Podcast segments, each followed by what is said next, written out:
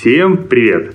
С вами очередной выпуск подкаста «Подлодка», который мы ради разнообразия пишем не как обычно, удаленно, сидя в замечательных, теплых, уютных, классных переговорках Авито, а прямо на конференции Кодфест в моем гостиничном номере. И сегодня нас здесь только трое, из которых ведущих только двое. Это, собственно, я, Егор Толстой, и Екатерина Петрова. Всем привет!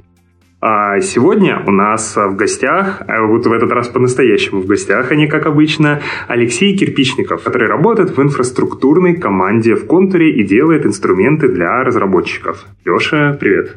Привет. А, расскажи немного о себе. Я работаю в Контуре в инфраструктурной команде, целенаправленно занимаюсь разработкой инструментов, э, потому что я немножко устал от бизнеса, от, от бизнес-фичи всякого такого, и мне захотелось а поделать что-то для инженеров, поделать что-то для таких же инженеров, как я. Вот. А до контура я работал в Яндексе. Я сделал э, написал Яндекс Такси. Не знаю, ездили когда-нибудь?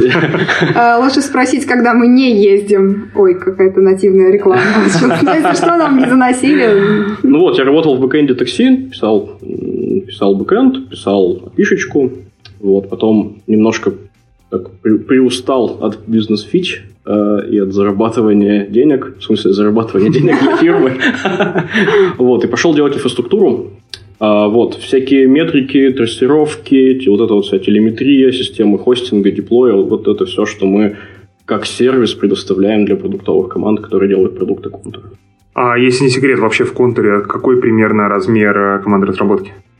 А, вот производственное подразделение, э, в котором работают программисты, там фронтендеры, бэкендеры, тестировщики, аналитики, менеджеры проектов, а, то есть без менеджеров по продажам и без там, уборщиц, mm-hmm. это 1100 человек. И вот для них как раз вы инструменты делаете. Да, да, то есть это, нас... по сути, платформенная команда контура, угу. можно сказать. А платформа угу. большая? Ну, сама вот эта команда инфраструктурная. А, всего, ну, на самом деле, команд несколько. mm Вот, и а, есть э, команда, которая занимается инфраструктурой для, для .NET, для C-Sharp. Вот. А, а я специализируюсь больше на разных а, таких штуках, которые под, ну, больше open source, больше под Linux работают. А, типа графита, а, Kubernetes, вот этих вот штук. Вот. А, если все вот эти вот команды просуммировать, то есть я работаю только в одной из них, но если все их просуммировать, наверное, получится человек 50-60.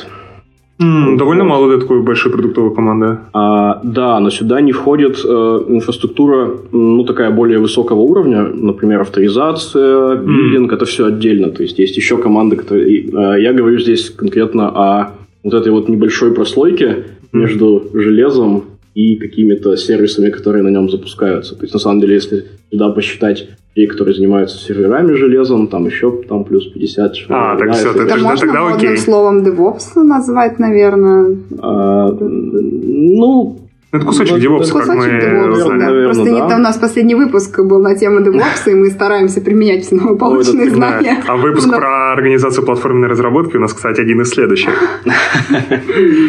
А, окей, давайте тогда пойдем к делу. Почему вообще Леша оказался у нас в выпуске? Мы с Катей перед тем, как поехать на Кодфест, просматривали расписание докладов и выписали там несколько тех, про которые нам было бы очень интересно поговорить как раз в формате подкаста. Один из них был про инцидент-менеджмент и умение обнаруживать в своей компании факапы, анализировать их, разбирать и делать так, чтобы они снова не повторялись. Это, собственно, как раз-таки доклад Леши. А, давайте тогда потихоньку перейдем к самой теме и вообще поговорим для начала о том, что вообще такое инцидент вот в обычной продуктовой компании, что можно им считать. Угу. Это хороший вопрос, а, а хороший он потому, что мне кажется, что одного правильного ответа на этот вопрос нет. Вот, можно э, читать, что пишут гуру. Ну, э, понятно, что с инцидентами, с факапами, я их люблю больше факапами называть, Потому что это слово, оно эмоционально а, окрашено. Факап менеджмент. Факап менеджмент, да. Такое в утиле не напишут, конечно, факап менеджмент. А, тем не менее, эмоциональная окраска, потому что это какая-то ситуация срочности, да, а, когда пожар, все бегут его чинить.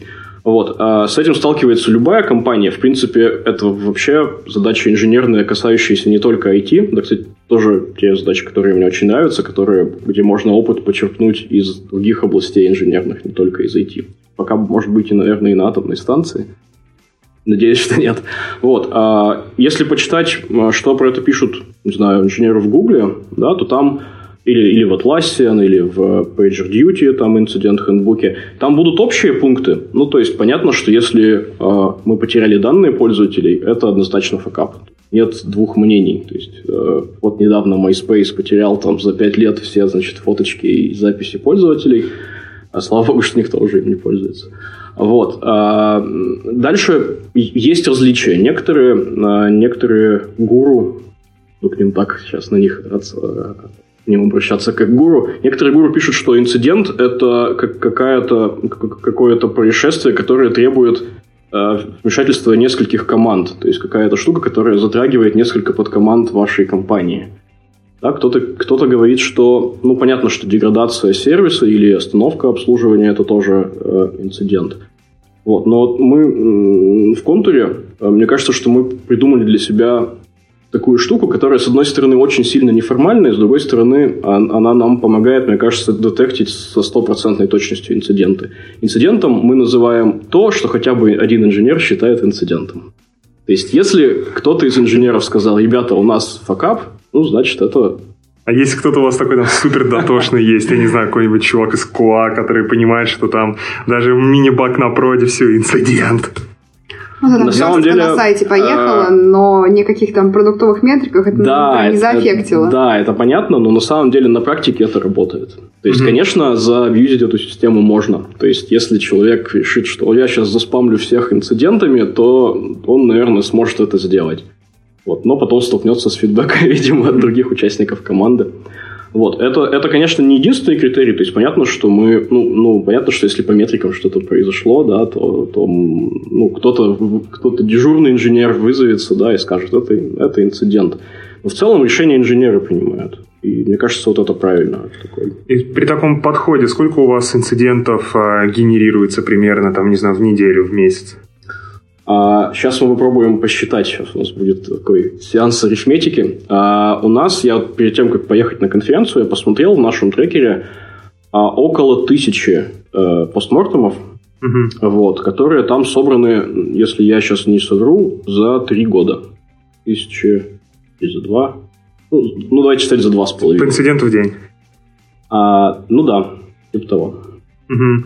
А, окей. Я, кстати, в Авито тоже так, наверное, одной левой пяткой участвовал в нашем процессе инцидент-менеджмента.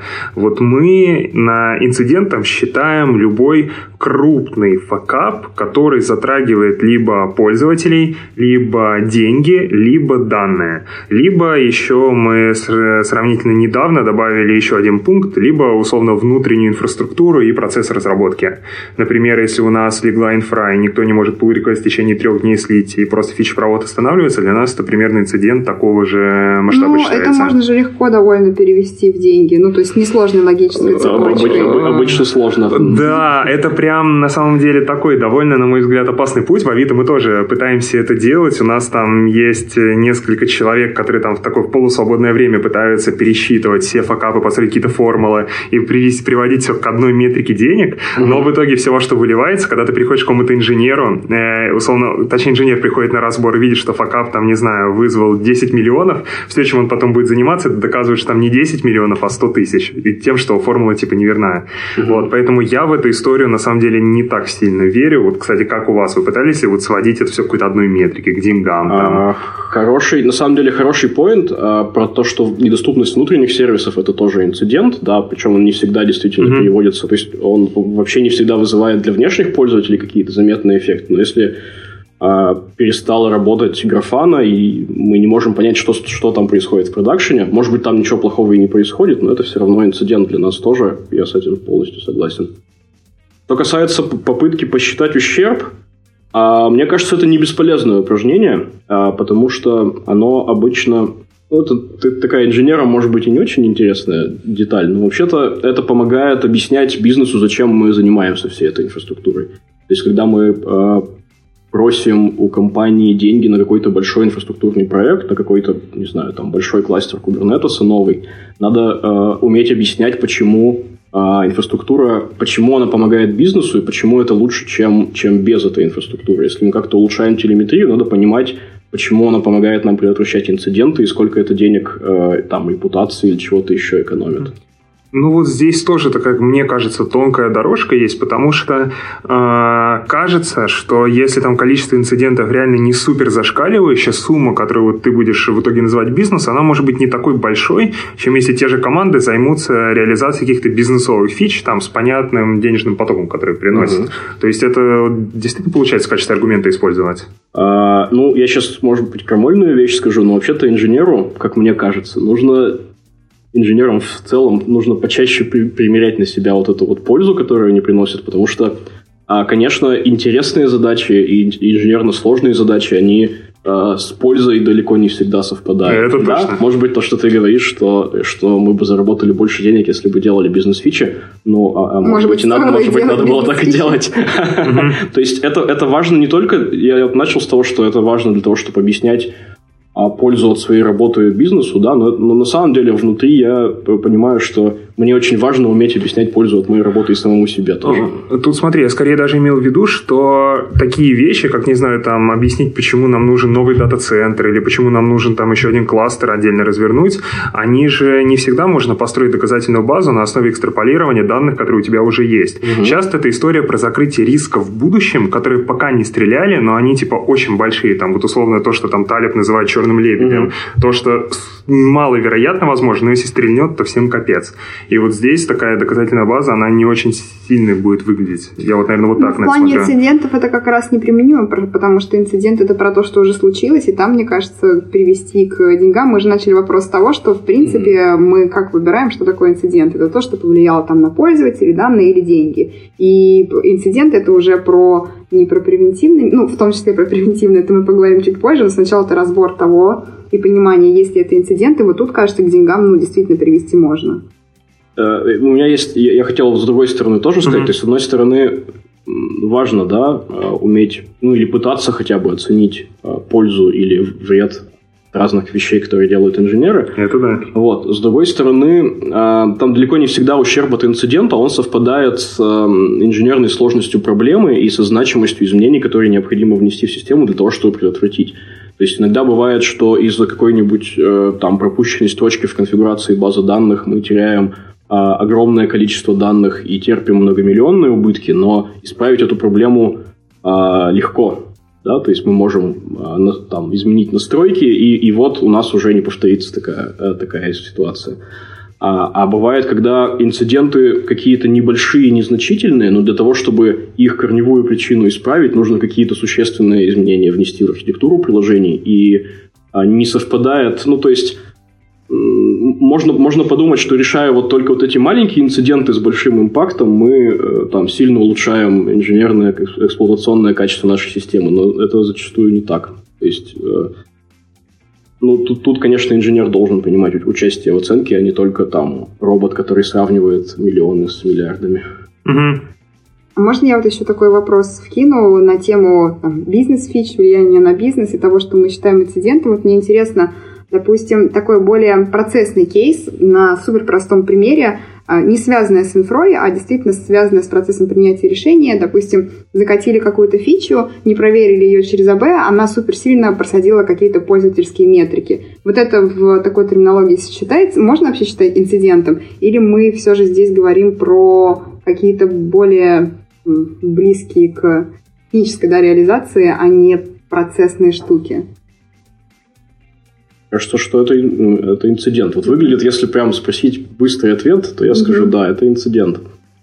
А, потому что ну, не было процесса или процесс как-то сломался, да, и это привело к тому, что на продакшн попал некачественный код. То есть, на самом деле, а, не имеет же значения, это, допустим, там, ну, не знаю, там сгорел сервер, кончилось место человек. на диске, или, или, это, или это какая-то проблема в интерфейсе, и, допустим, ну, пропала кнопка «Купить», там, я условный пример придумываю, вот, то есть интерфейсная проблема, которая мешает пользователям ну, по сути, изменение этих метрик пользовательских означает, что пользователи менее эффективно или вообще не могут какие-то свои сценарии закрывать с помощью сервиса. Конечно, это инцидент. Вот, наверное, если так обобщить, то, по сути, инцидент – это такая плюс-минус неожиданная штука, которая вредит компании. Так, наверное, нет? Ну, наверное, да. Да. Вот. Тут меня в этих всех определениях э, беспокоит, что э, инцидент, то есть э, надо же через что-то определить, да, вот инцидент это штука, инцидент это факап, и тут все попытки, они сами на себя зацикливаются. Я что типа это событие, которое Событие. Но это же всегда событие. Ну, может быть, или, или последовательность событий. А может быть, мы попробуем в конце выпуска, я предлагаю еще раз вернуться к первому вопросу, может быть, у нас сформулируется четкое определение. Окей, давайте тогда поговорим вообще про сам процесс инцидент-менеджмента. Раз уж с тем, что такое инциденты, какие они бывают, мы разобрались. Вообще, откуда эта штука из Итила пошла, насколько я понимаю? А, да, эта штука пошла из Итила, и я вот э, тут не очень, я признаюсь вам честно сразу, я не очень хорошо разбираюсь в утиле, вот, я не очень хорошо разбираюсь в определениях, которые там даны. В, Это как, как кнут, в, по-моему. Все говорят, читали кнута, все говорят, что читали итил. Да, но я читал кнута. Мы это подрежем, подрежем. Мне кажется, что вот есть ну, ну, нужно вот опять же как, как в ситуации с бизнесом, да, и с влиянием инцидентов на бизнес – во всех, в организации процессов, инцидент-менеджмента и вообще любых процессов нужно прежде всего отталкиваться от результата, который ты хочешь получить. То есть, если а, результат, который ты хочешь получить, это compliance, это соответствие стандартам, прописанным в толстой книжке, то тогда, конечно, нужно делать все по, по тому, как там написано, согласно определениям, и, э, ну, и, и в результате ты получишь комплайнс, но совсем не факт, что ты получишь ну, что-то еще, например, улучшение качества сервиса или, или уменьшение количества инцидентов или их импакта, например. Вот, поэтому э, я тут не, не я хочу сказать, что я не склонен э, к тому, чтобы вот следовать букве, да, букве ИТИЛа или букве ну, какого бы то ни было руководства, если уж на то пошло.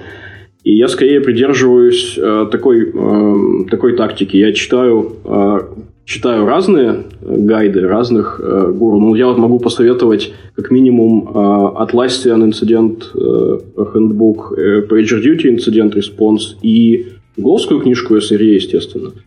Вот. И читая их, можно на самом деле просто собрать себе свой собственный процесс, который будет правильным для достижения конкретной цели вот вашей команды и заточенный специфично под то, как у вас все устроено. А, вот, потому что, ну, например, э, контур как мне кажется, довольно сильно э, культурно отличается от компаний э, европейского там, или американского типа, для которых был написан тот же самый ITIL, придуман. Вот. У нас, например, ну, невозможно какие-то процессы внедрить там указом генерального директора, где будет написано, что вот, значит, э, инженер Иванов там пишет, значит, отчет, инженер Петров там чинит сервер и, и так далее. А у нас значительно более либеральная команда разработки, более того, у нас э, они довольно ну, довольно независимы друг от друга. Вот, и поэтому у нас а, ну, убедить инженеров как, как, какой-то процесс внедрить или чем-то заниматься можно только а, наглядно показав им пользу от этого. Вот, и поэтому э, здесь мы исходим не из инструкций, а из того, что мы можем показать. Смотрите, если вы будете делать вот так, то ваш продукт станет лучше вот, вот в этом смысле, в этом месте. Вот, поэтому у нас э, наш процесс, он не ну, не какой-то стандартизованный, да, он не прописан в должностных инструкциях. Каждая команда делает это ну, как-то по-своему.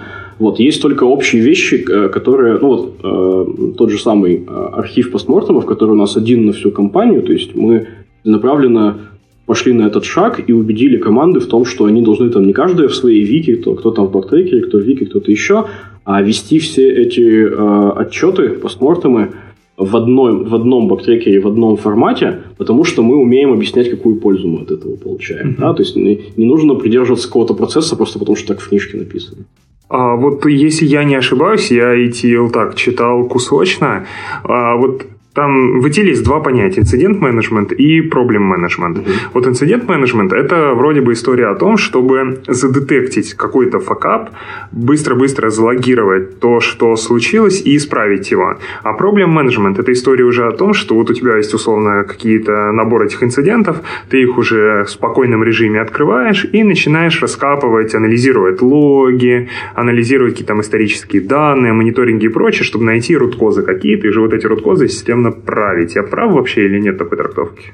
А, да, это похоже на правду. То есть, э, если я правильно трактую ИТИЛ, я тоже не, не, это, не, не, не сертифицированный специалист. Там ИТИЛ, по... террористические статьи, запрещенные в России. А, действительно, а, инцидент это какое-то какое проявление проблемы, да, а, то есть есть проблема, допустим, у меня не справляется с нагрузкой база данных, ну, недостаточно нот, например, в ней, это проблема, да, а, а, а ее проявления могут быть разные, то есть пользователи медленно открываются страницы, или часть из них видит какие-то ошибки, или у меня там, не знаю, ну, сейчас смешно, перегревается сервер, там, выходит из строя, потому что он все время там на 100% загружен.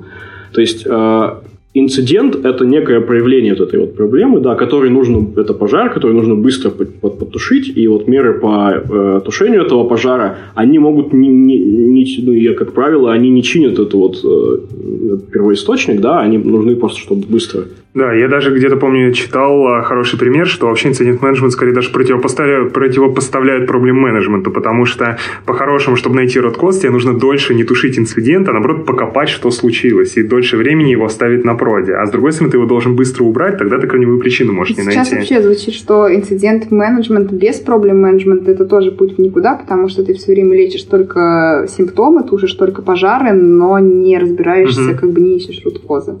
Ну, мы в целом не, не разделяем у себя ну, вот, эти да, понятия, да, да. да и, и у нас разбор инцидента, он включает в себя быстрое тушение пожара и какой-то ну, какой-то follow-up, да, по, по определению root cause. На самом деле, зачастую проблему можно, то есть, если инженер достаточно квалифицирован, который разбирается с инцидентом, он, как правило, может понять, в чем была причина.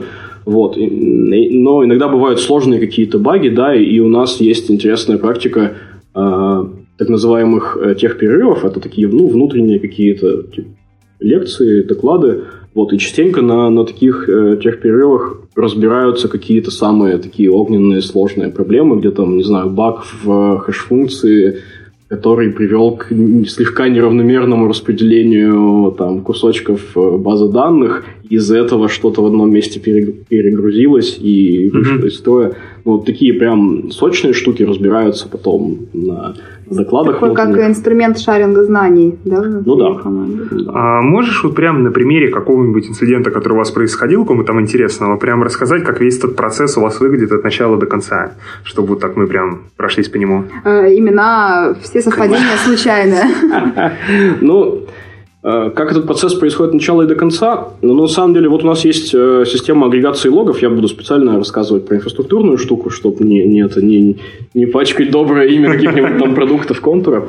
У нас есть э, система агрегации логов. Э, там внутри эластик, ну, то есть это стек ELK, сам, самый обычный. Ну, за исключением того, что в нем петабайт логов лежит, э, он довольно обычный. Нехило так. Вот. А, и, и там э, на входе у нас есть... То есть мы знаем, что эластик падает, частенько разваливается кластер, особенно если он сильно нагруженный. А, и поэтому у нас перед ним стоит э, некий брокер сообщений, да, в котором, ну, очередь, по сути, внутри. Там, она была раньше на Рэббите, мы потом на Кавку переделали. А, вот, в ко- которая поставлена там как результат как раз ну, каких-то инцидентов, которые происходили, мы поняли, что если у нас упал эластик, нам нужно, чтобы у нас не продалбывались сообщения, пусть они там копятся, вот у нас будет очередь, в которую влезает там несколько, за несколько часов логи, да, и мы можем э, ну, за это время поднять кластер обратно. Если повезло, даже полностью перезапустить, бывает, uh-huh. успеваем. Вот, и, э, ну, инцидент вот с этой штукой, он, они, они конечно, происходят время от времени, а вот он начинается с того, что начинает расти размер очереди. Да, то есть дежурный инженер получает, у нас есть э, дежурный, который отвечает за эту систему, ну и ротация между ними. Вот. 24 э, на 7 или рабочее а, время? 24, ну, если, то есть 24 на 7 в монитор он, конечно, не смотрит, но если алерт приходит ночью, то надо проснуться и угу. починить. Ну, или разбудить того, кто сможет починить. Вот. Э, ну, на самом деле, Конкретно с этой системой ночью проблема происходит реже, потому что ночью нагрузка меньше на нее. А, ну резонно. Да, у нас э, клиенты все в России да, находятся. часовые пояса плюс-минус одни. Да, и там заметно ниже нагрузка ночью, на, то есть логов меньше, потому что посетителей меньше. И ночью-то она редко ломается. Вот. А ломается она обычно днем, обычно в период какой-нибудь налоговой отчетности. У нас вот, то есть э, у разных сервисов разные, как это как У кого-то черные Под... пятницы, да, у кого-то налоговая да. отчетность. У нас налоговая отчетность, то есть раз в квартал, значит, у нас начинает лопаться все, что является узким местом.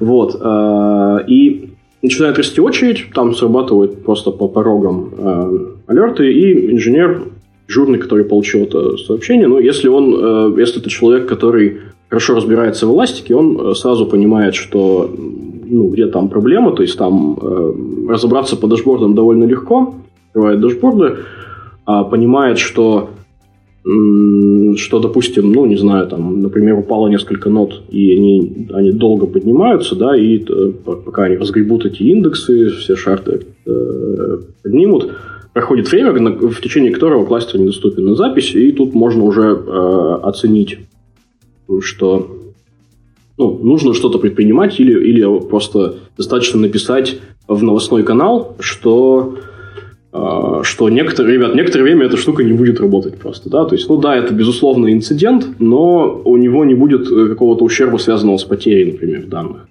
Вот, бывает, ну, бывает, все разваливается фатально, то есть, вот это ну, как раз примерно год назад эта система, она достигла у нас э, такого предела, э, значит, пропускной способности, которая может в нее влезть, и нам тогда пришлось экстренно ну, по сути, экстренно поднимать второй кластер, то есть искать какие-то варианты с железом. Вот, и там был такой, ну, там, примерно в неделю протяженностью факап, в течение которого вот этот вот размер очереди, он плавал а, туда-сюда, а, и инженеры сидели, окей. ну, то есть я, ну, в тот факап я ну, один раз 36 часов, что ли, на работе был подряд. А, просто потому что там требовалось большое количество ручного вмешательства mm-hmm. для того, чтобы а, ну вот, чтобы как-то как как справиться с этой проблемой, потому что эту штуку невозможно остановить. Это как, как доменная печь, да, она все время работает, и просто там нужно принимать решения, которые только смягчить как-то позволят ущерб. Сам туда наливается 3 терабайта в день вот в эту систему, mm-hmm. и это огромный поток просто неостановимый. А смотри, вот сразу вопрос. А, вот, допустим, такой большой-большой пожар у вас случается. Думаете ли вы сразу о том, чтобы понять, а почему это произошло, или вы все-таки там пытаетесь подорожник приложить, как раз там где-то найти железки, поднять там новый кластер, или все-таки сначала копаете, чтобы найти руткос, уже его исправить, может быть? То есть, а, вот в какую сторону двигаться правильно? Ну, э, конечно, первое, что нужно делать, это минимизировать ущерб. То есть, если э, поиск Роткоза э, препятствует тому, чтобы прямо здесь и сейчас уменьшить ущерб для пользователей, а, то этим заниматься сейчас и здесь не нужно. То есть, конечно, в первую очередь, ну, ну как, вот, вот пример конкретно вот с, с этим а, факапом. А, да, можно было попытаться как-то, не знаю, там, а, покрутить какие-то ручки, настроечки там у Java машины или у самого эластика, или, или что-то еще, ну, пытаться как-то правильно настроить кластер, чтобы он, черт побери, работал, а можно просто, например, а, закрыть, ну вот в власти есть такая операция закрытие индексов. Это значит, что он просто выгружается на диск, и место в памяти не занимает, и ресурс, соответственно, тоже не тратит.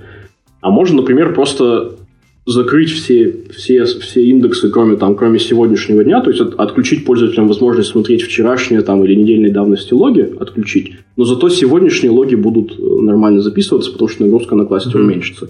И вот это надо сделать в первую очередь. И понятно, что так не останется. Понятно, что мы не оставим ну, только за сегодня логи доступными, но прямо здесь и сейчас мы должны это сделать для того, чтобы у нас работала на запись эта система.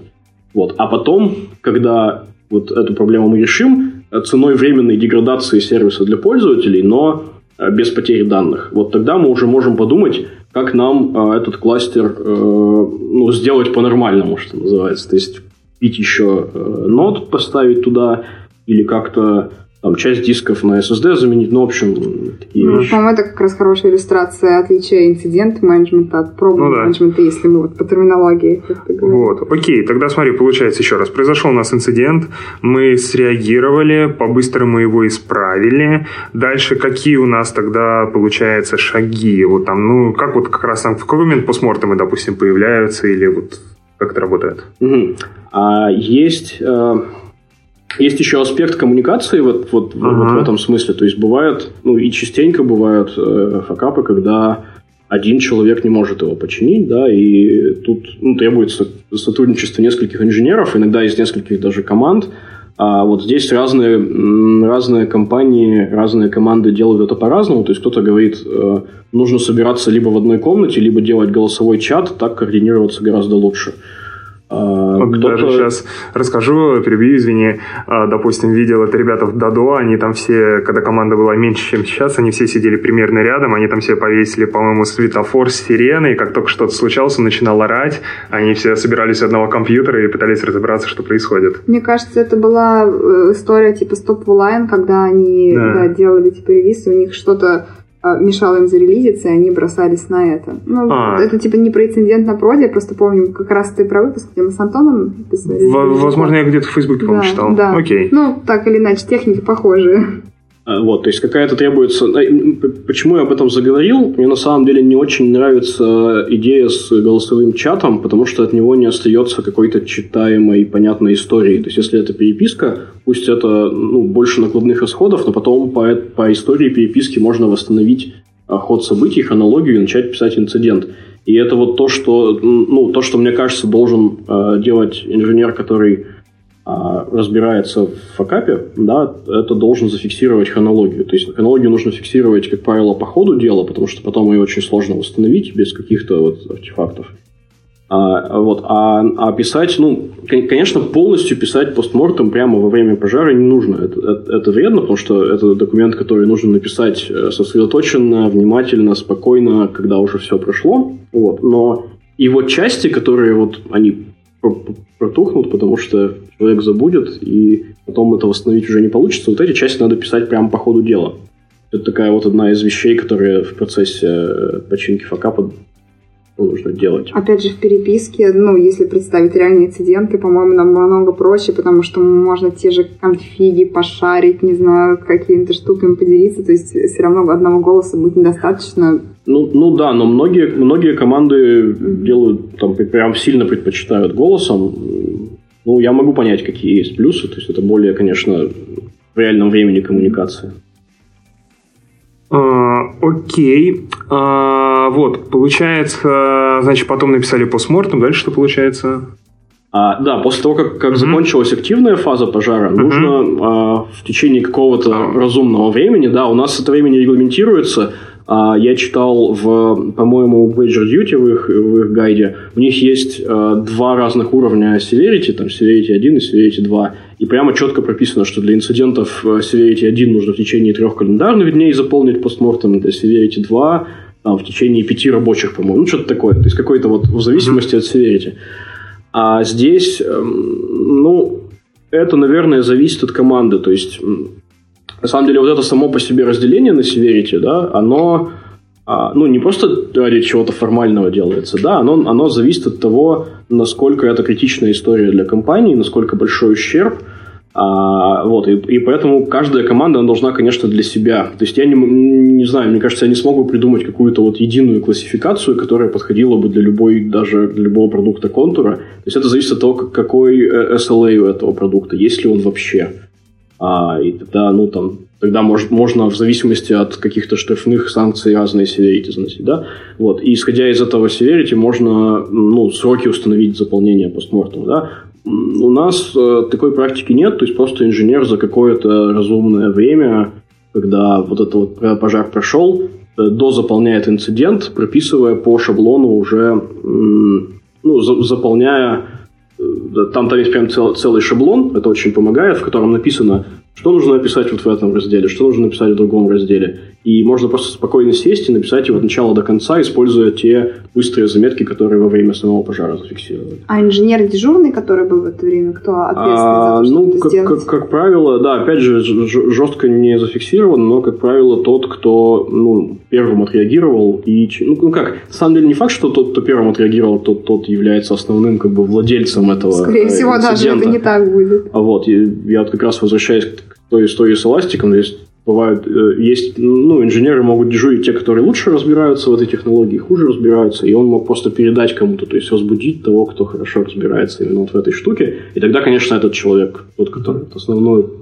массу работы на себя принял, заполняю. А нет проблем, что какие-то, каким-то инцидентам в итоге такой отчет у нас не готовится, не пишется, потому что, ну, инженер занят, ему лень. Он такой, типа, ну, это какая-то бюрократия, мы же справили и справили, значит, все нормально, чего мы время тратить? Есть, есть. Конечно, угу. существенная часть инцидентов остаются, постмортемов, да, остаются не, не, не заполненными до конца или, или вообще не заполненными помимо вот какой-то там базовой хронологии, которая была. А, да, тут предела совершенства нет, то есть я не знаю, можно ли вообще построить, э, ну, не имея какой-то вот жесткой вертикальной иерархии, там, как в банке, значит, начальник сказал, значит, ты сидишь, делаешь, э, можно ли вообще построить какую-то вот систему, где все постмортемы будут идеальными и идеально заполнены. Это какой-то предмет, э, ну, с одной стороны, э, пропаганды хороших практик, да, убеждений, вот этих вот внутренних докладов, каких-то историй успеха, статей, а, для разработчиков, которые помогают им понять, что им самим, для них самих от этого есть польза. А с другой стороны, это какие-то меры по облегчению написания постморта. То есть, чем легче написать постмортом, чем менее это формальная процедура, чем больше примеров, чем больше каких-то подсказок, э, какой-то помощи, тем больше вероятность, что он будет заполнен до конца. И многие вещи, которые мы делаем, ну, в частности, шаблон, они направлены на то, чтобы как можно легче было вот этот шаг, он был как можно легче. Потому что понятно, что инженеры любят э, писать код, не любят писать тексты, вот, и это надо просто облегчить. А, окей, а вот так, если прям даже такую приблизительную оценку дать, какой хотя бы процент людей у вас так осознанно в этом участвует и понимает пользу от процесса? Потому что, не знаю, в том же Авито у нас, наверное, есть довольно схожая проблема. Это летит не так хорошо, как того, не знаю, мне бы, допустим, хотелось. И там многие вещи у нас работают по причине того, что там жира напоминает о том, что SLA вышел, пишет тебе там сообщение в Slack, чувак, запомни, если не заполнил, там техлит твой меншинится.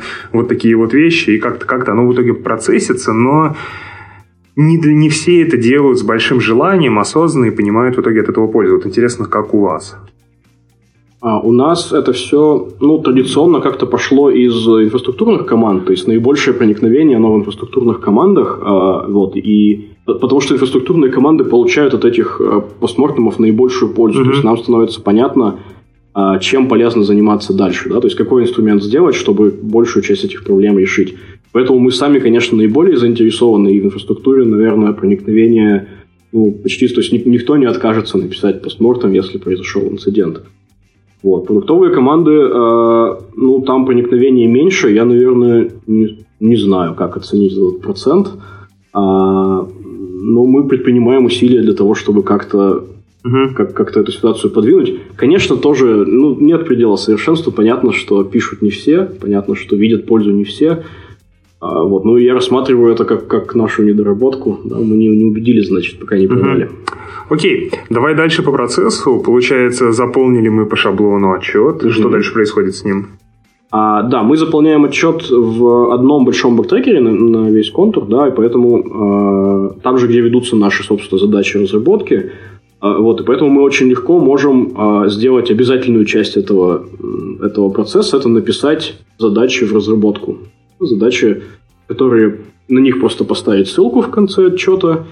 И, э, ну, то есть, если этого нет, то отчет, э, он смысла, большую часть своего смысла теряет, если никакие задачи не пошли в разработку, да, ну, или в DevOps, в администрирование, вот какую-то какую починку корневых проблем. Вот. А Дальше происходит вот что. А, ну, некоторые ребята, некоторые гуру говорят, что кто-то, вот владелец этого инцидента, тот, кто его писал отчет, а, должен там через некоторое время зайти и убедиться, что все задачи были сделаны.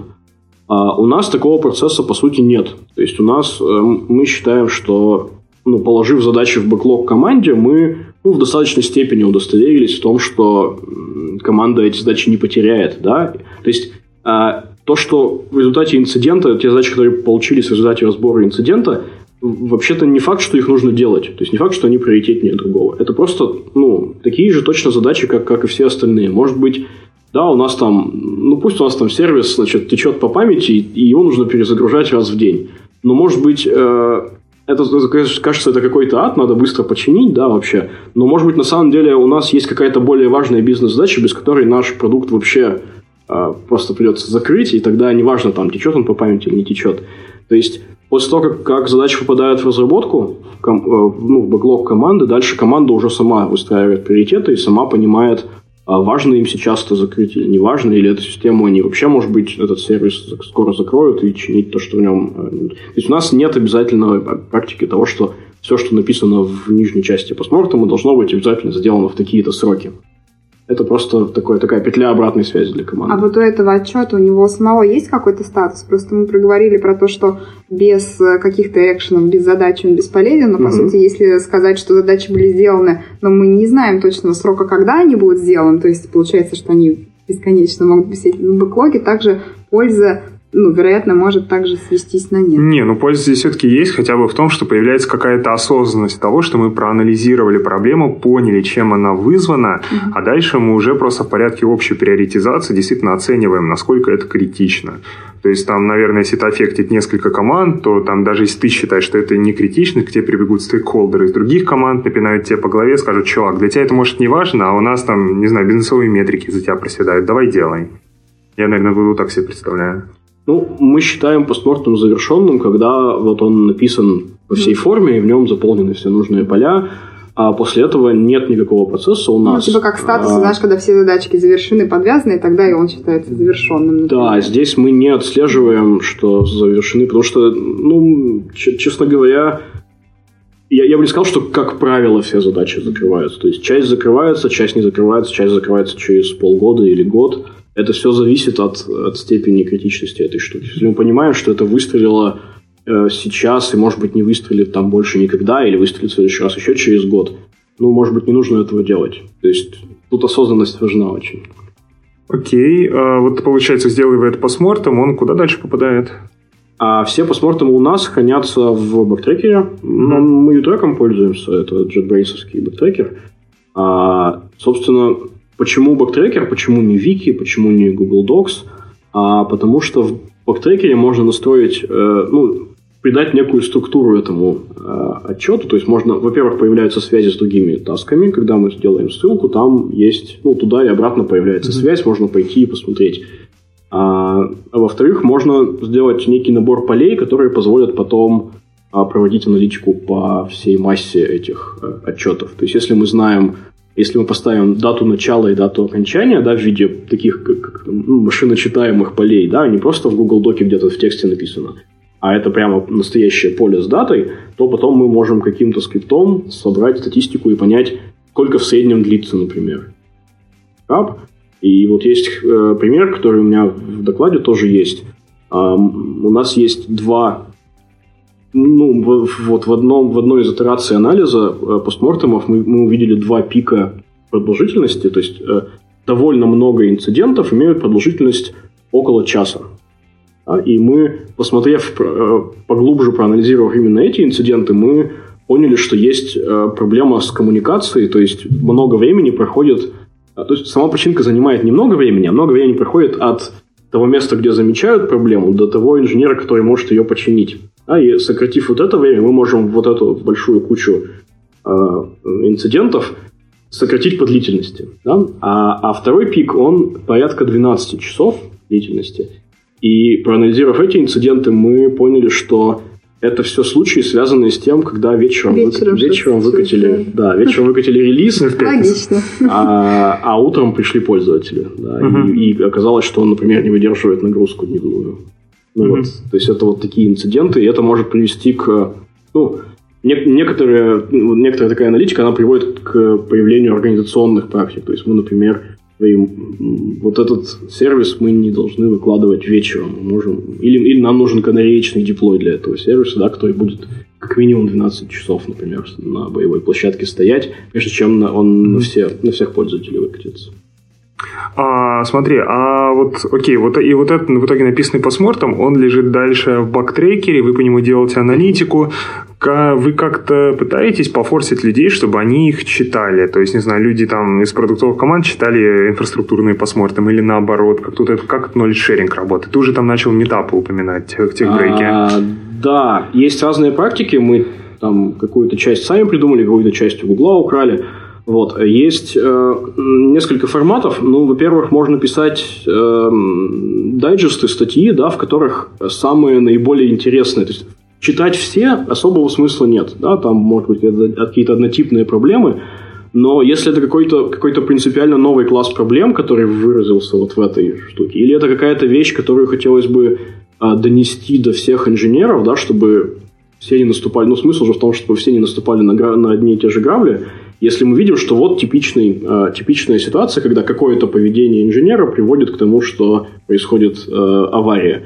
Ну, давайте просто рас, расскажем на примере вот этого конкретного э, инцидента о том, что так бывает. Да? То есть мы э, где-то раз в месяц публикуем э, в целом новости инфраструктурных команд для продуктовых разработчиков. То есть, что нового появилось в инфраструктурных mm, В каком виде? А у нас есть внутренняя соцсеть, в которой можно статьи публиковать. Mm. Ну, то есть там есть э, сообщество инфраструктуры, в котором, на которое подписаны люди, которые хотят в курсе быть. Mm-hmm. Ну, естественно, не все разработчики, да, но это довольно большой, довольно большое покрытие. А вот, и в этих, в этих ежемесячных новостях мы ведем раздел э, с самыми там, ну, там, факап месяца, условно говоря. Один, два, три инцидента, которые показались нам наиболее интересными. Вот. Кроме того, есть еще э, практика, она гугловская, насколько я понимаю, из Google SRE книжки. Э, можно проводить ну, что-то вроде метапов да, или рассказов, где просто э, разные инженеры там выходят по очереди на сцену и делятся какой-то историей. И все, все кругом сидят и хлопают друг другу. Клуб анонимных... Клуб анонимных, да. Факап Ну, вот, вот такие штуки, то есть это все популяризация. Ну, тут важный момент, что нужно нельзя вываливать просто сырую массу этих текстов на инженера, это, это не приведет mm-hmm. ни к чему. Нужно а, как-то их предобработать, провести аналитику и найти в них интересное зерно, проанализировать их. Вот кажется, как раз инциденты — это такая благая почва для того, чтобы развить это из сухого технического отчета во что-то ну, довольно интересное, потому что, кажется, причины бывают а, закономерности. Ну, ну да, многие из инцидентов просто забавные если для инженера представляют такой э, интерес, что, что смотрите, ох, а вот облажались себя. Ну, люди же любят читать про то, как другие люди облажались. Угу. А вот смотри, у вас думали ли вы вообще о какой-то метрике качества процесса? Как понять вообще, летит он у вас или нет? Вот я, когда над этим думал, мне всегда казалось, что такой самый вообще, ну, Лучше всего отталкиваться от цели. Для чего мы проводим такой инцидент там, или проблем менеджмент? Для того, чтобы свести повторяющиеся инциденты к нулю. То есть там мы явно не хотим вообще закрыться от инцидентов, потому что пока ты делаешь там новые фичи, развиваешься, у тебя факапы будут, это норма. Вот. Но если они повторяются из одной и той же причины, это, по идее, фигово. И вот мне как раз казалось, что вот это самая, наверное, хорошая метрика, но я не могу сказать, чтобы мы ее пока у себя реализовали, потому что ну, потому что, наверное, просто не реализовали. То есть тут надо у тебя прямо тоже уметь э, очень хорошо и правильно классифицировать руткоз, а, потом по ним как-то агрегировать связанные с этим инциденты. Типа прям есть... такое нужно дерево постоянно Да, иметь. я даже пытался такой условно ретроспективный анализ сделать, и ну не то, чтобы это очень хорошо, наверное, у меня получилось. А нельзя такой какой-то agile серии там там в качестве руткозов теги сначала какие-то писать. Вот мы говорили, почему удобно это на уровне тасктрекера. Теги, понимаешь, чем фишка? Допустим, тег здесь это очень высокоуровневая штука. То есть что можно писать там? Kubernetes. А, а что именно? Или там совсем, совсем, совсем слой, Это только лишь первое прохождение, когда ты, ну, как классифицируешь сначала по супер большим кластерам, потом меньше, меньше, меньше. Вот как, как короче, вы с этим поступаете? А, Есть у, нас, у вас метрика какая-нибудь? Да, у нас нет сейчас э, никакой такой большой интегральной метрики о том вообще, насколько все хорошо. Вот. Но время от времени у нас есть специальная э, небольшая команда внутри инфраструктуры, которая занимается качеством, условно говоря, таким общим термином назвать, можно сказать, качество.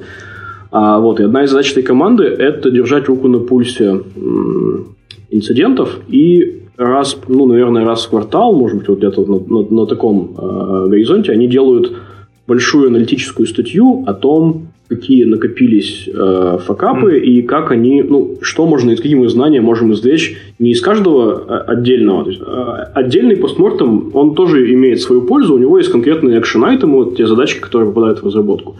Но есть еще польза, которую мы можем из массы э, этих э, постмортемов извлечь, и эта польза, она как раз вот в анализе, ну, анализе любых каких-то ну, формализуемых параметров. То есть мы, ну да, это, конечно, система не, не идеально чувствительная, но она позволяет уловить а, такие большие тенденции. То есть, если мы ставим, а, ну, у нас есть небольшой, там, ну, наверное, с десяток вариантов а, каталог триггеров, да, триггер это то, что непосредственно привело к аварии, например, а выкладка релиза, да, угу. вот, или ну, там, изменение конфигурации сети, ну, вот, вот такого, то есть это не, это не root cause, да, это, угу. это конкретная причина, а, и после этого мы можем, вот, вот, вот эта команда, которая занимается аналитикой, она публикует статью, в которой можно увидеть большие тренды. То есть можно увидеть, что очень много, э, например, аварий связано с выкладкой релиза. Давайте Значит, нам... поменьше выкладываться. Давайте выкладывать поменьше. Это, ну, кстати, есть мне на этот повод интересная история про то, как у нас э, перед, перед этим, ну, короче, в Авито всегда, как вот у вас пик э, нагрузки на налоговую отчетность, у нас там пик перед Новым годом стандартная история.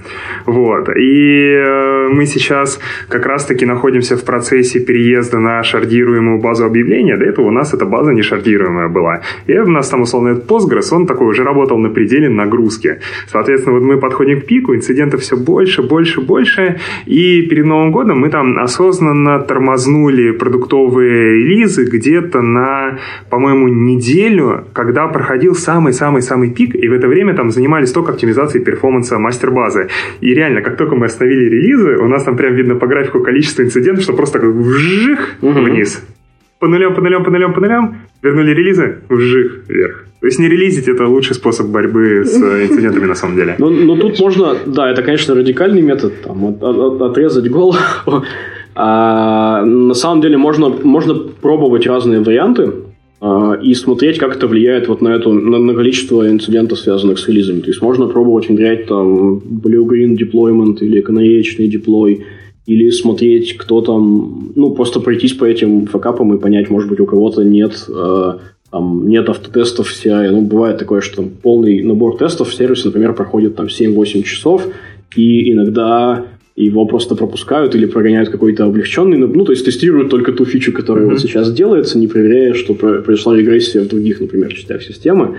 Вот, такие вещи можно попробовать починить и посмотреть, как это влияет. То есть тут вот это появляется петля обратной связи, когда ты понимаешь, какую пользу приносит или, или не пользу приносят mm-hmm. твои действия. Да, согласен. У нас так как раз, э, по сути, канаречные релизы для там, нашего монолита появились. Э, тоже мы проанализировали факап, увидели, что довольно много проблем мы бы успели заметить на как раз какой-то небольшой выборке. Внедрили, смотрим, и действительно мы начали вот это отлавливать уже до пользователей не допускать, и их количество реально уменьшилось.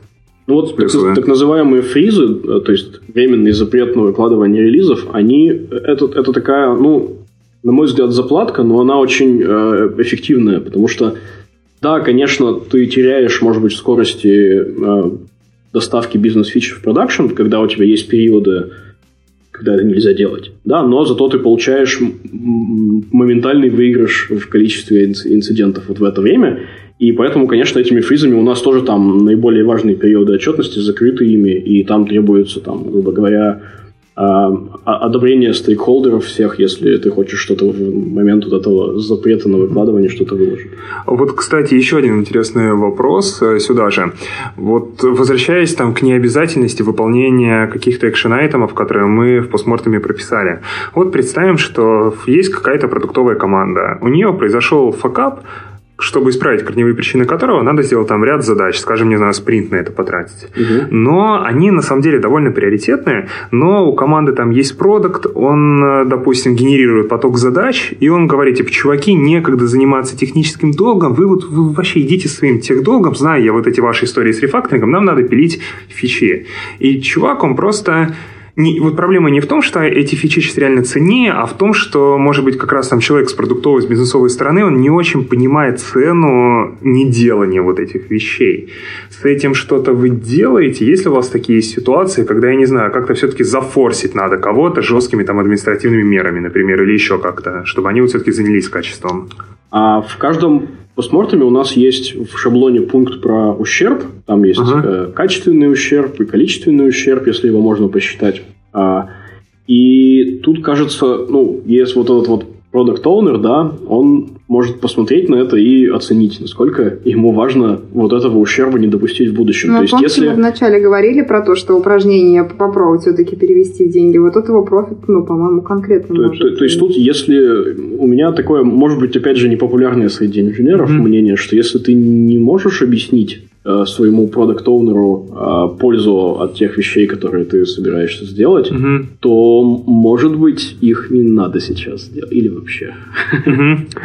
А, вот смотри, если, допустим, давать другой пример, но, наверное, ты на него также на самом деле ответишь, но все равно спрошу.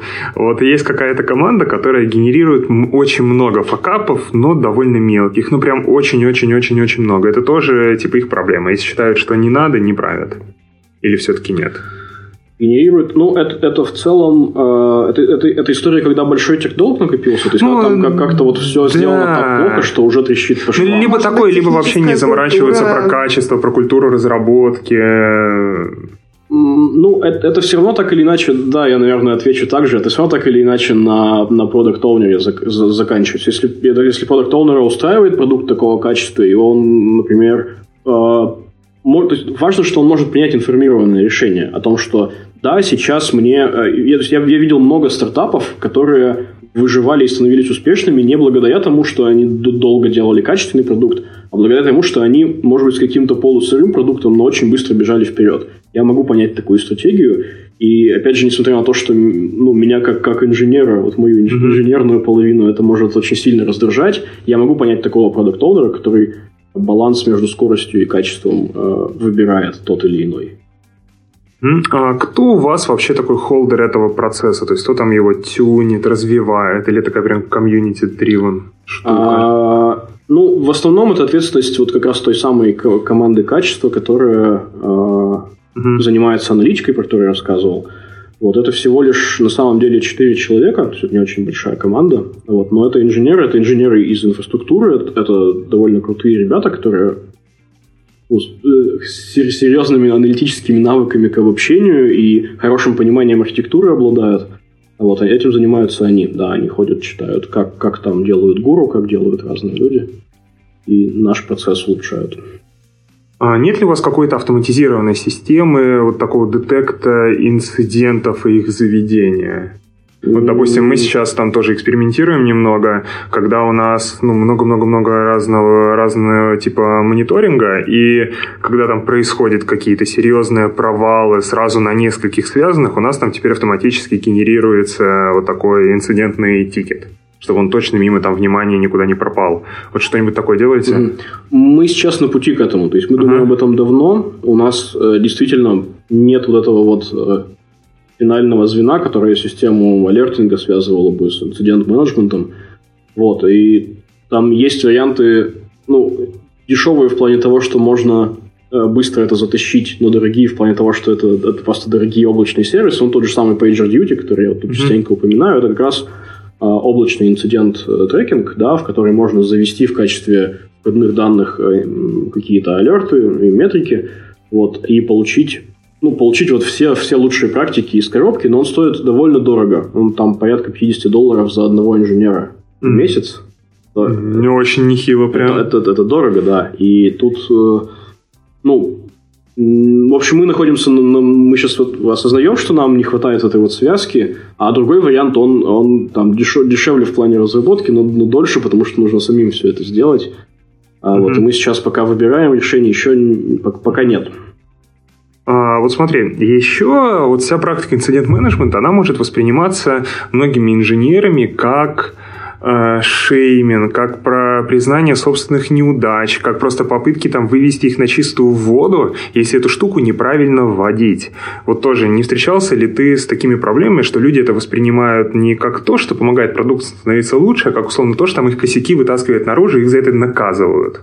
Вот таких проблем это, нет? Это очень связано с культурой в компании. Mm-hmm. Вот. И мне, э, мне кажется, повезло в этом плане, потому что я такую проблему не ощущаю контуре, что есть какой-то начальник, который придет и там плохих инженеров уволит и вместо них наймет нормальных. У меня даже есть такой слайд в презентации, который на фесте буду делать. Там про традиционный подход, что значит а, попросить инженеров не трогать важные участки системы, а, уволить плохих, нанять хороших, а, Нормально. что там еще? А, отправить на, на период обучения. В общем, вот такие вещи. это всё- эффективного менеджера. это все такие э, признаки ну, сильно вертикальной э, ориентированной Мгм. оргструктуры компании, где есть э, там начальник, который может наказать, уволить, депримировать. Э, ну, это, это вопрос культуры, и ну, в разных местах по-разному. У нас я этой проблемы не ощущаю. Мгм. А, вот еще мы, давай еще немножечко про постмортемы поговорим. А, можешь рассказать вообще, как выглядит их структура сейчас? Какие там поля есть, что в них пишете, почему именно такие, а не другие? Мгм. А, постморт я сейчас попробую вспомнить, но на самом деле довольно обширный шаблон. Мгм. Вот. а, да, и тут, наверное, надо упомянуть, что вообще-то шаблон это очень важная штука, которая, как я уже говорил, помогает инженеру с меньшими усилиями заполнять. Вот, она еще и помогает а, выдерживать структуру и ничего не забыть. То есть, если все постмортемы структурированы одинаково, и в них одна и та же информация в том же самом порядке написана, то их легче читать. А, что там есть? А, у, разных, эм, у разных компаний, у Google, у PagerDuty, Atlassian и всех остальных а, есть шаблоны, и они, как правило, опубликованы. Вот их можно посмотреть. Ну, и мы, собственно, как, как и во всех остальных э, частях этого процесса, посмотрели на разные шаблоны и придумали себе тот, который нам подойдет. Вот. э, прям перечислить вот так вот на память, что в нем есть. Ну, важные вещи это, наверное, э, ну, тот сам, те, те самые root cause, да, те самые э, э, триггеры, ущ- оценка ущерба, причем э, ущерба качественного и количественного, то есть количественный ущерб э, это значит сколько там мы денег потеряли, сколько документов э, удалилось или что-то еще. А качественный ущерб это, ну, допустим, там пользователи не могли а, зайти на страницу со своим отчетом. Вот такое текстовое описание. А есть, э, естественно, раздел э, со ссылками на, ну, то есть, э, вот эти вот э, action items, да, в терминологии правильно называть. А, вот такой интересный момент, которого я не видел а, в других шаблонах, которые мы, кажется, сами придумали, независимо ни от кого, это глоссарий. Это такая штука, где написано, какие термины используются в этом отчете и что они означают. Потому что инженер, который пишет постмортем, он, как правило, оперирует какими-то терминами Мгм. из своей предметной области. Ну, например, если я а, инсталляцию графита поддерживаю, у меня есть релей. Я могу написать, у меня упал релей. А никто, кроме человека, который разбирается в архитектуре графита, не сможет потом понять, что такое релей, какое место он занимает в этой архитектуре и за что он отвечает, что значит, что он сломался, к чему это привело. Да, и с одной стороны, а для того, чтобы не делать такой очень сильно раздутый академичный текст, в котором все описывается на языке, понятном любому инженеру, там, любому восьмикласснику, вот, делается глоссарий в самом начале, где написано вот этот термин, это вот это, вот этот термин, это вот это, и дальше инженер может на своем языке писать. Это, опять же, облегчает написание. А глоссарий тоже инженер, да, Да. заполняет? Ну вот Да. как раз звучит как, ну, понятно, польза точно, но вот порог вхождения точно, мне кажется, сильно повышается. Я представляю инженера, который такой, так, м, релей, это... и Да, это частенько, на практике это частенько происходит так. А, Инженер заполняет постмортом. Вот, у нас ну, наиболее такие крупные, интересные а, аварии разбирает кто-то из команды, э, которая занимается качеством. То есть этот, пос- ну, ревьюет, грубо говоря, посмотрим. То есть мы все прямо не ревьюем, но какие-то наиболее важные с, большим э, импактом а, ревьюет человек. И вот это обычно происходит так. Постмортем написан, у него появляется ревьюер, ревьюер говорит, ничего не понятно, напиши, пожалуйста, глоссарий. И вот так глоссарий появляется. Это какой-то уже такой, э, ну, на практике так. То есть, Нормально, как пул, да. ну да, то есть э, это все же должно, то есть э, самому сложно оценить, понятный текст получился или нет. А когда кто-то читает извне, без контекста в твоем сервисе, он может спросить, вот мне непонятно вот это, вот это и вот это. Можешь написать? Вот. Ну, кроме того, можно же иметь какие-то общие словари этих терминов. То есть не обязательно из раза в раз заново писать определение одного и того же. Можно это там, копировать откуда-то. Подумал, еще прикольным полем было бы типа формат Твиттера. Опиши в 140 символах э, инцидент. Ну, summary, там поле summary. А, есть, ну вот такое, да. Ну, вот и кажется, что качественный ущерб, оно тоже вот как раз со стороны э, любого пользователя, получается, довольно понятное описание, что случилось еще, помогает понять. Мгм. Ну вот а, описание в один абзац, да, это, собственно, первое, что есть. Мгм. Я, ну, то, что я называл, оно, конечно, Окей. не в том порядке, в котором они идут. Вот. Плюс э, еще есть э, поля, которые вот багтрекере справа, который можно выпадашкой выбирать. Вот, там, ну, там те вещи, которые легко э, категоризируются, то есть в каком, какие сервисы были затронуты, а какой тип ущерба там, недоступность, порча данных, э, ну, такого сорта э, триггер, то есть выкладка обновления или там добавление нового сервера, ну, то есть вот такие самые mm-hmm. простые вещи. И э, важные Э, ну, как сказать, важные моменты времени. То есть, когда э, начался инцидент, когда его обнаружили, когда началось расследование, когда закончилось расследование. Вот такие вещи. Угу. Вот. Плюс очень важно, наверное, это стоит упомянуть, э, сохранять артефакты, ну, снапшоты дашбордов из графаны. Какие-то скрины экранов, которые, ну, если это графический интерфейс, то скриншоты – если это какие-то логи, то файл с логами, потому что эта штука, она может пропасть из того хранилища, в котором она сейчас находится. Ну, вот э, метрики, ну, вот мы, например, по умолчанию год храним. Вот. И через год, значит, что этот э, инцидент уже нельзя будет разобрать, потому что будут пустые графики. Вот, поэтому нужно сделать снапшот. То есть все, все такие артефакты нужно бережно сохранить и прикрепить к этому. Они думали двигаться в сторону такой полной открытости постмортов для крупных факапов, которые видят клиенты, как там тот же GitLab делал у себя и делает, как, я не знаю, Dodo Pizza тоже делала. Угу. Я здесь, наверное, опять э, ту же самую заведу песню о пользе. Вот э, у любого действия должна быть, должна быть польза. Я сейчас, я сейчас раскрою, uh-huh. да. Сейчас, может, это ну, начало немножко пригорать. Не, я, я просто сразу накинуть, какая может быть тут польза. А, да, смотри, я, я как раз ага. хотел сказать, что э, для... Смотрите, кто, кто пользователь GitLab? Пользователь GitLab – это инженер. Программист, DevOps, угу. кто-то еще. А, но, тем не менее, инженер – человек, который способен прочитать этот постмортем и понять. А, действительно, а, открытость открытость и искренность, она приводит к повышению доверия. То есть честно рассказывать о своих ошибках, а, ну, для, для многих людей с традиционным складом ума это не очевидно, но вообще-то это приводит к тому, что доверие к тебе повышается. Потому что все понимают, что аварии происходят везде, и если ты об этом умалчиваешь, то ну, мы доверяем тебе меньше, чем если ты рассказываешь об этом честно. Ты еще рассказываешь, что у тебя есть какой-то процесс вокруг этого, что вдвойне. Да, да, то есть, то есть э, что этой проблемой кто-то занимался и занимался организованно. Вот. Э, и тут инженер, который пользуется GitLab, может прочитать публично, публичный постмортем GitLab, и у него повысится уровень доверия. Вот. Но наши пользователи, наши пользователи это в основном бухгалтеры, ну, руководители предприятий, э, и они, конечно, на нашем языке не разговаривают в массе своей, и поэтому для них вот этот опубликованный постмортем, он то есть, либо придется писать какой-то другой текст, да, который будет на другую целевую аудиторию рассчитан, а, вот, либо это просто будет впустую, потому что они не поймут. И в этом смысле угу. пользы для нас в этом нет.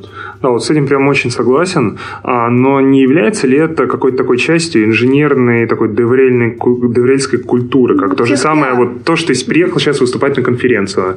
Это разработчики тебя послушают, такие подумают, м-м, классно у них, там не просто покапят, да, пришел. есть э, процесс разбора. Вот это же то же самое, тоже такой элемент привлечения инженеров в свою компанию с открытой инженерной культурой. Э, возможно, возможно. Э, не знаю, здесь довольно... То есть это, это такая довольно чувствительная тема, у нее много mm-hmm. стейкхолдеров, и я бы видел... Ну, то есть, если бы я видел прямо очевидную пользу от этого, я бы, конечно, там как-то лоббировал внутри компании, чтобы это стало открытым, но я боюсь, что у меня здесь э, аргументов сейчас даже для самого себя за это не хватает. Не говоря уже о том, чтобы убедить. Mm-hmm. Ну, тут понятно, что стейкхолдеры будут в компании довольно разные, включая и... Ну, понятно. А, да, на конференцию все-таки ну, там, приехать... специалистов э, по, по маркетингу, да, которые скажут, ребята, тут сейчас к нам все зайдут, а мы тут, значит, о каких-то авариях рассказываем. То есть, да, мы, как, как инженеры, понимаем, mm-hmm. что это круто, и там... А там вот другие люди могут и не понять вообще-то. И тут можно даже вред принести. А вот ты, когда работал в том же Яндексе, как э, были ли там какие-то крупные отличия процесса инцидент-менеджмента от того, что вы в контуре построили? А у меня на самом деле нет большого контекста по Яндексу в целом, mm-hmm. да, и надо понять, что я в Яндексе работал довольно давно, а, больше пяти лет назад. Вот. А, там, наверное, сейчас... То есть два, два поинта. Во-первых, я там работал в конкретной команде и на самом деле не знаю, как все сделано. То есть в, в большом поиске понятно, что все не так, как э, в такси или в расписаниях или где-то еще. Вот. У нас была, когда я делал такси, это был прямо самый старт сервиса, и команда была очень маленькая, и у нас не было, по сути, ну, не было вот таких зрелых практик в обстах. Вот. И там, ну, дай, дай бог, там метрики ECI сделать и автоматизированный диплой, а уж про постмортом, это, это, это же довольно-таки высокоуровневая DevOps практика, да, которую нужно делать после того, как ты сделал, а, просто, ну, после того, как ты хотя бы мерить научился, да, что у тебя происходит. Вот, и, и э, такого прям, ну, инцидент менеджмента формализованного в такси у нас тогда не было. Ну, команда там из пяти человек, мы между собой лишь как-то разберемся, там кто что починит. А вот как это сейчас делается, я даже близко... Я, я понимаю, что там несколько сот человек теперь вот в команде, и, наверное, у них какие-то процессы появились. Но, честно говоря, это надо у них спрашивать. Окей, давай напоследок э, попробуем дать какой-то мини-гайд тем, кто вот сейчас, послушав выпуск, такой, м-м, классная практика, нам этого явно не хватает в компании. С чего им вообще начать и что им сделать, чтобы у них это дело появилось? А, да, тут первое, самое очевидное, что можно посоветовать, это почитать гуру. Вот. А, я эти гуру на всякий случай напомню. Это книжка Google сырья. Ее нагуглить. Книжка да мы приложим легко. даже к выпуску ссылки. А, это вообще замечательно. Это, это гугловская книжка. Э, это гайды PagerDuty и гайды Atlassian. Ну, то есть, в целом, а, компании, которые делают инструменты для инцидент-менеджмента, Atlassian сейчас тоже Jira Ops выпустил, вот, они, они в общем, выкладывают... Не э, видел, кстати. Ну, это вот прям недавно, насколько я понимаю, произошло. На самом деле, это, это такая джира та же самая, просто чуть-чуть интерфейс другой. А, вот, они выкладывают гайды, ну, потому что им это выгодно, да, они учат людей пользоваться и тем самым увеличивают пользу от своего инструмента. Вот, и я бы еще порекомендовал статью э, Джона Олспо, с которой для меня лично все это началось. Это такая старая статья из 2012 года, а, на которой я, наверное, вообще с DevOps как вот таким понятием познакомился. Он называется Blameless Postmortems and a Just Culture, по-моему. Так? Вот это для меня это такая, ну, прям основополагающая статья. Тоже ее надо для, для исторического контекста прочитать. Вот, несмотря на то, что там больше а, скорее про обоснование и про, ну, не, не про конкретные практики, а про тут, зачем это вообще нужно. Вот первое, что нужно сделать, это, конечно, почитать гуру. Но на самом деле а, я считаю, что нужно просто взять и начать писать. То есть инциденты у вас проходят, происходят все время, а, и можно просто украсть чей-нибудь шаблон, любой, неважно, вы потом поймете, как его подстроить под себя, завести бактрекер и просто начать писать. И даже если прямо сейчас а, у вас ну, не будет какой-то пользы, которая только от большого накопленного массива, то есть у вас будут только конкретные экшен-айтемы по конкретным штукам, но через год-два у вас будет их уже много, и вы можете сможете начать аналитику и подумаете и скажете спасибо сами себе за то, что начали писать вот те самые первые, там, первый, второй, третий.